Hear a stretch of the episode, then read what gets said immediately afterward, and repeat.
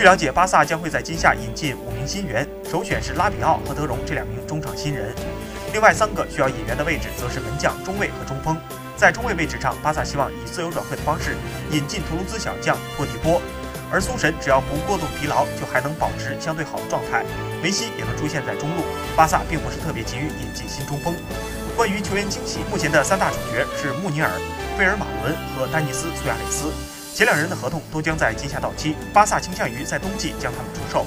而丹尼斯·苏亚雷斯在巴萨的位置相当尴尬，巴萨将不会给他的离去设置障碍。